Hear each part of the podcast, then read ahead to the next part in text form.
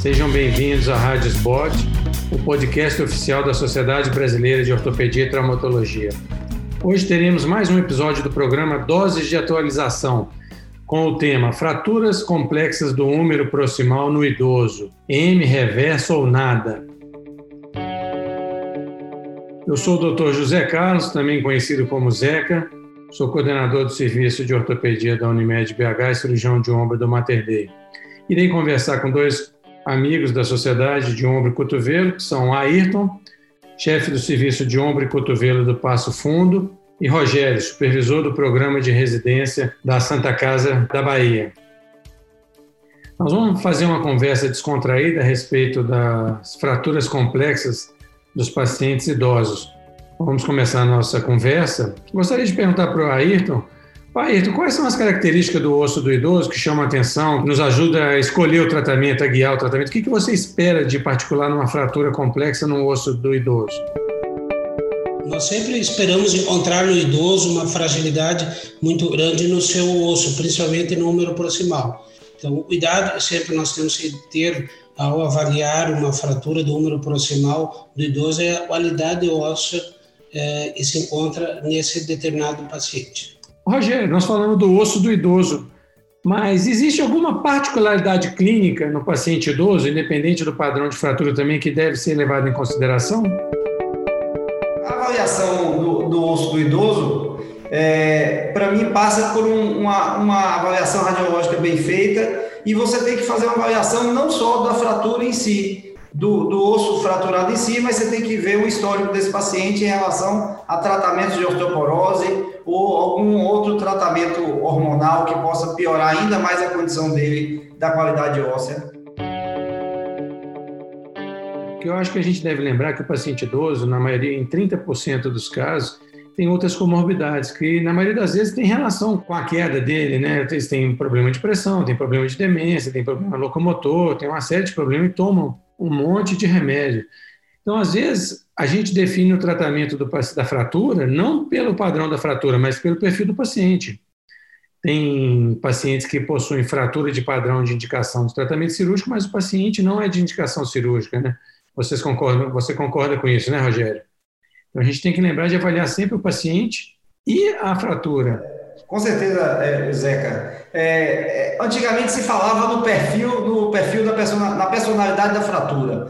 Hoje em dia eu acho que esse termo não é tão mais usado, mas de qualquer jeito engloba todo um histórico, todo um ambiente que envolve tanto o ponto de vista fisiológico do paciente, quanto o ambiente que ele vive, as necessidades e demandas do dia a dia dele. Às vezes é um paciente que mora é, sozinho e que precisa ter a, atividade é, plena do seu membro superior, pelo menos melhor, ou às vezes é um paciente que vive acamado e que você vai tomar condutas diferentes, mesmo sendo uma fratura complexa. O Ayrton, dito isso, então, nós estamos falando de fraturas complexas, que classicamente são de tratamento cirúrgico.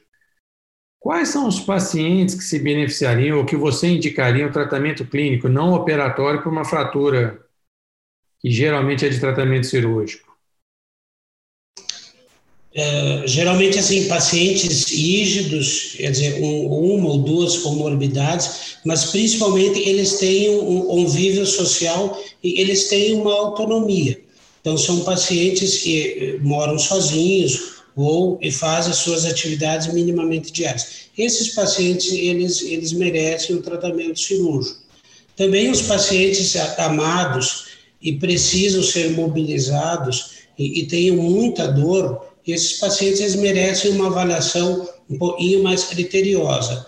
Mas, certamente, ele paciente sequelado de AVC, com alguma patologia demência grave, não colaborativo e, e, não tem um suporte familiar e social, esse paciente ele deve ser uh, avaliado e, de preferência, conduzido a um tratamento não cirúrgico.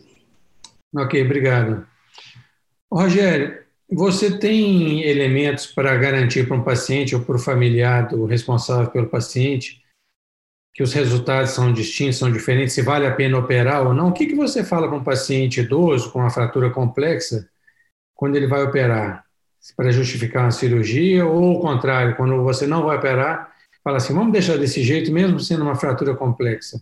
Bom, é, a, existem dois, dois nortes aí. Uma é a percepção de acordo com a experiência que a gente tem, e outra literatura. Na minha percepção, aqueles pacientes mais ativos, eu, eu, eu consigo, ele tem uma musculatura um pouco melhor, e se essa musculatura é um pouco melhor do que aquele que é mais inativo, eu tenho a chance de, no caso de fazer uma prótese nesse paciente, ter uma recuperação e um resultado melhor. Se é um paciente que é hipoativo, com osso ruim e a musculatura muito enfraquecida, eu certamente eu vou ter um resultado é, é clínico inferior e eu vou optar por não operar. Então, eu, eu, continuo dizendo que a gente tem que avaliar bem o paciente. Às vezes é um paciente de 80 anos que faz. É, eu tive um paciente de 82 anos que fazia travessia Mar Grande Salvador, ele nadava 12 quilômetros. Então, um paciente desse não é igual a vovozinha que tem em casa e que não sai de casa. Então, essa musculatura ativa vai me ajudar a ter um resultado melhor no tratamento cirúrgico. E se é muito passivo, muito parado, é, é, eu prefiro optar por um tratamento conservador que vai me gerar um resultado bom para aquela demanda daquele paciente.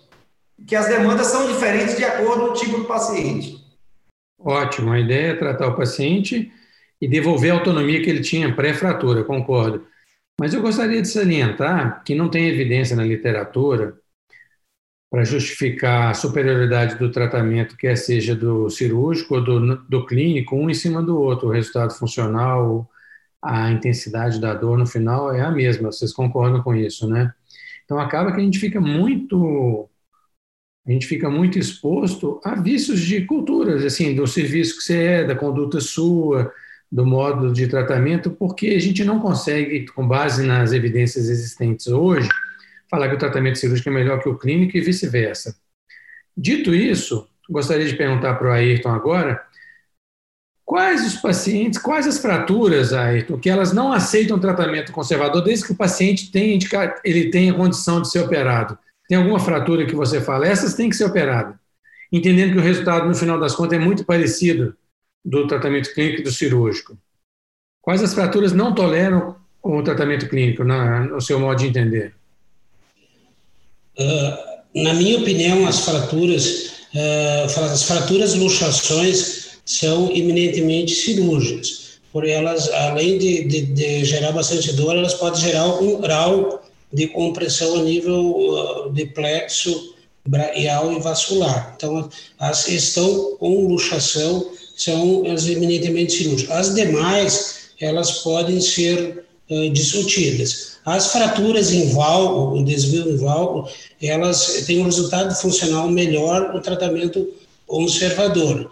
As fraturas com desvio em varo, elas levam uma limitação funcional maior.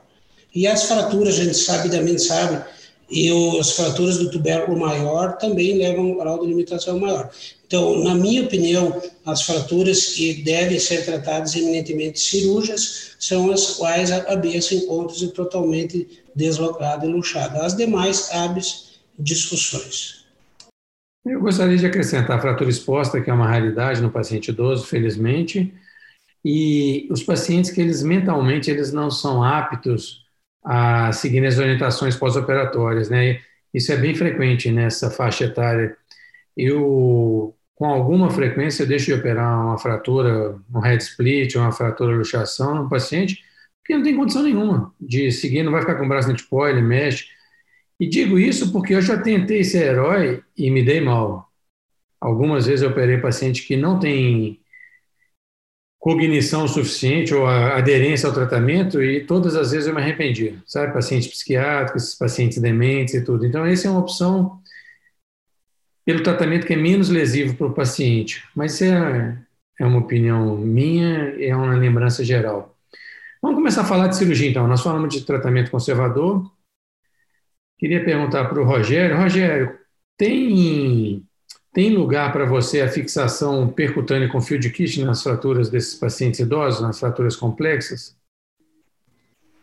Bom, é, é, um, é um tratamento difícil para o paciente com osso ruim, tá? É, pode ser tentado, é, já foi, todos nós com certeza já, já entramos nessa, nessa seara aí de tentar fazer com fio e fixar com fios de alta resistência, mais fios de, de quicha, mas para osso muito osteoporótico, ele não vai aguentar o fio, ele vai soltar. E as fraturas são muito diminutas, então não tem como você fixar. Então, pacientes com fraturas complexas é, que têm é, indicação de cirurgia, se for para fazer síntese, eu, eu quando indico cirurgia, eu entro para fazer síntese até o fim, mas é, sempre com a prótese de retaguarda, mas às vezes é muito difícil fazer com fio. Eu acho que a placa é a melhor solução, te dá mais segurança. Ótimo. Você tocou em um assunto chave para isso, sobretudo para quem não é especialista, que é lembrar sempre de ter uma prótese na mesa cirúrgica, né? Nós entendemos que a realidade dos diversos serviços no Brasil são distintas, então tem serviço que é muito fácil entrar com uma placa bloqueada e uma prótese ao mesmo tempo, e tem outros que nem placa bloqueada tem. Dito isso, na sua opinião, na sua prática, quais são as facilidades e quais são as dificuldades de colocar uma placa numa fratura complexa do idoso? Bom, é, é, eu, eu vejo que, que quando coloca uma placa dessa, você tem que ter uma redução muito bem feita. Eu acho que a técnica da placa já orienta isso. Primeiro, se fazer a redução é, e depois você coloca ela, porque é uma placa de ângulo fixo, então ela tem que estar com a redução bem feita. Mas, assim, é, a utilização de todos os recursos possíveis para manter essa síntese próxima pode ser utilizado. Você pode, inclusive, fazer suturas, né, reparando os tendões e prendendo na placa. Você pode ter que colocar enxerto para manter a altura da cabeça. Você pode ter que fazer associado até fio de Kirchner mantendo o tubérculo. Eu acho que o objetivo é que você mantenha a, a configuração mais próxima anatômica possível, mas é, é, o cuidado é você fazer a redução antes de colocar essa placa em linhas gerais. Foi importante você falar da, do amarrilho, né, dos tubérculos na placa, que é importante porque o osso é muito frágil. Você falou de uma coisa importante da, dos parafusos. Tem alguma, você tem alguma referência de número de parafusos? Você tem algum método, algum pulo do gato para gente para incrementar a estabilidade óssea? O que, que você faz? Porque geralmente as fraturas elas têm uma impacção do osso subcondral, né? Fica aquela lacuna debaixo da cabeça. Como que você lida com aquela lacuna, com aquela falta de osso? Você falou do enxerto. Zeca, veja bem, é, o enxerto é muito eventual o uso na minha prática, tá? Como são fraturas geralmente em quatro partes, que, que é o que a gente está discutindo aqui, as mais graves, o que eu costumo fazer é, é levantar a cabeça e fazer o reparo dos dois tubérculos juntos e apoiar a cabeça com esses dois tubérculos vai modificar um pouquinho a anatomia, porque o tubérculo vai ficar um pouco mais próximo para debaixo da cabeça. Mas você mantém a relação tubérculo-diáfise e ângulo da cabeça, e isso resolve o problema do paciente. Você falou um negócio super interessante. Você vai colocar o tubérculo debaixo da cabeça. Então, tem um artigo de revisão da, da Academia Americana falando isso. A gente tem que incrementar a estabilidade. Eu sempre falo com os R4 de estabilidade intrínseca.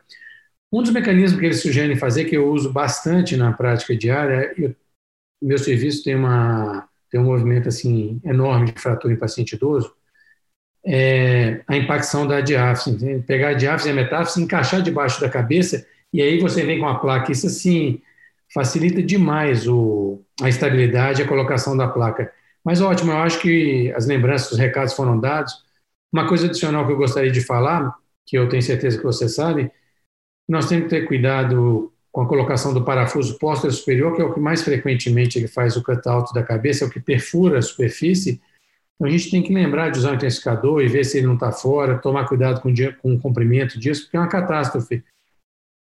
Quando você consegue uma osteossíntese bem feita, que não há necrose, o osso consolida e tem um parafuso roçando na glenoide. Né? Então, assim, é um ponto de cuidado de fragilidade desse tratamento. O outro você falou que é da estabilidade intrínseca, colocar osso debaixo daquele osso subcondral que não serve. Eu gostaria de ver qual que é a sua percepção no uso da placa ainda, para a gente fechar o assunto placa, de complicação. Porque, teoricamente, a placa bloqueada ela foi criada para tratar o osso osteopênico, certo? E, apesar de muitos trabalhos mostrarem resultados fenomenais, qual é a sua percepção com relação à complicação? Bom, é, essa placa, apesar de ser uma solução muito boa, eu acho que não tem nada depois dela. Ela é uma placa que traz bastante complicações quando você não segue estritamente a técnica. É uma placa extremamente técnica. Quando eu falei há pouco sobre a redução, é realmente importante que a redução seja feita antes da colocação da placa. E essa complicação que você falou do parafuso posterior é, mais, é uma das mais frequentes. A outra que é bastante frequente é quando você põe em osso osteoporótico os parafusos muito próximos do osso condral. Então, eu geralmente coloco 5 milímetros a menos do que o parafuso que eu medi nos parafusos da cabeça, para, se porventura houver uma necrose, eu não ter esse parafuso saindo pela, pela cartilagem. Então, um dos cuidados para essa complicação é reduzir o tamanho do parafuso e a outra que eu acho importante é botar um parafuso que fica embaixo no calca, com angulação mais ou menos de 135 graus, que aí você dá uma estabilidade a todo o conjunto. Ótima lembrança esse parafuso. Ô Ayrton, vamos conversar um pouquinho de prótese. Você entra já convicto para fazer uma prótese ou no meio do caminho você, você vê que a fratura não, não é possível de ser reconstruída e opta pela prótese? Para você, tem dúvida com relação à realização de uma hemertoplastia ou de uma prótese reversa? O que, que você escolhe? O que, que você leva em consideração? Perfeito. Uh, a decisão de, de, de, de, entrar com a prótese, ela é dada pela complexidade da fratura. Uh, existem situações que é, é, impossível a reconstrução via osteossíntese. Então, nesses casos, obviamente, é a tua primeira uh, posição é a substituição protética. Aí tu tem as opções, ou a prótese, a hemertroplastia ou a prótese reversa. Uh, nós temos hoje uma grande tendência uh, a optar, um especialista, pra, pela, pela prótese reversa, uh, em detrimento dos seus resultados funcionais mais previsíveis. Tá? Mas a grande eh, maioria é pela hemertoplastia, pela realidade socioeconômica do, do nosso país. Mas, sem dúvida nenhuma, a maior experiência que nós temos é com a hemertoplastia, mas nos últimos anos aí tem crescido muito o uso da, da artroplastia reversa para o tratamento dessas patologias. Tá? A indicação, obviamente, se puder planejar e ter a, a prótese reversa, ela apresenta esses aspectos. Todas as duas, elas estão alicerçadas num princípio, é a consolidação dos tubérculos. Então, havendo uma consolidação dos tubérculos, é, tu vai ter um resultado funcional melhor. Tá? Na himetroplastia, essa consolidação dos tubérculos se dá por uma amarria adequada e pela enxertia, dizer, ele é osso e sai da cabeça, ele é colocado uma interposição entre a prótese e o tubérculo maior Claro, quanto maior a combinação do tubérculo, menor a chance desse tubérculo consolidar. Invariavelmente, esse tubérculo some nos controles radiológicos pós-operatórios, mas o resultado funcional da prótese, ela se dá mediante a consolidação desses tubérculos. Eu acho que você tocou num assunto que é o coração dessa discussão, que é a previsibilidade do resultado, né? a himertroplastia, ao mesmo tempo que tecnicamente adequada, ela tem resultados muito bons, ela tem resultados muito ruins também, né, que, que fogem da nossa, do nosso controle. E a himertroplastia depende da cicatrização dos tubérculos, igual você falou. Agora, para a realização da prótese reversa num caso de fratura, qual que é o seu parâmetro para para tensão? Porque a reversa ela depende da tensão do deltoide, né?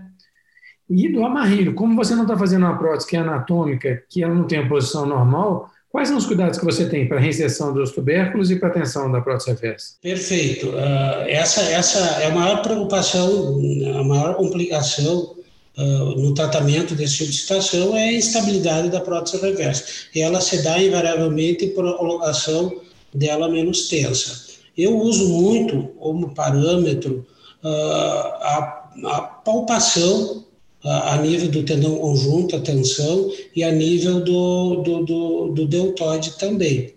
Tá? Uh, radiologicamente, é, é, muito importante uh, tu ter é, essa prótese colocada e, e, fazer o controle radiológico suficiente e o encaixe e desencaixe dela. Ela tem várias possibilidades de aumento uh, a nível de, de polietileno, base, e isso nos facilita muito. Mas a questão de transoperatório, quem tem experiência na prótese, na prótese, uh, na hemetroplastia, na prótese reversa, é, ela não, não se equivale, porém ela é de uma importância fundamental. Rogério, você podia acrescentar alguma coisa para a gente com relação à altura, tensão da prótese reversa? Como que você lida com isso? Bom, é, tradicionalmente existem alguns artigos que falam sobre manter 6 centímetros, 5,5 a partir da inserção do peitoral maior. É, eu, particularmente, nunca utilizei essa, essa, metodologia e o que eu tenho tentado fazer nas reversas que faço, quando é possível, é medir a altura do tubérculo, do fragmento do tubérculo, para que eu saiba mais ou menos a altura que eu vou botar a prótese. E aí eu meço no raio-x digital isso, ou no, no, no raio-x normal, e a partir disso eu uso uma régua lá para botar a prótese na altura em que encaixaria o tubérculo, como se fosse uma redução de fratura do tubérculo, esquecendo a cabeça porque o resto vai naturalmente na altura. E óbvio que se você tende a botar um pouquinho mais baixo do que você colocaria, porque caso fique folgado, como a Ayrton falou, a gente tem como compensar nos insetos do polietileno e aí você manter essa tensão que eu acho ideal. Mas é, é mais ou menos esse parâmetro de manter a tensão baseado no, no, no, nessa musculatura que rodeia. Isso nas fraturas recentes. Quando a fratura é antiga, complexa, aí você perde um pouco esse parâmetro. Ótimo, Rogério. Muito boa essa lembrança sua, muito útil para todos nós. É, nós encerramos assim mais esse podcast. Queria agradecer aos amigos Ayrton e Rogério pela ótima apresentação e discussão que nós tivemos aqui. Se vocês acabaram de ouvir mais um episódio da Rádio Sbot, podcast da, oficial da Sociedade Brasileira de Ortopedia e Traumatologia. Todas as edições estão disponíveis no site da SBOT e também nas principais plataformas de streaming. Nos vemos no próximo episódio. Até lá!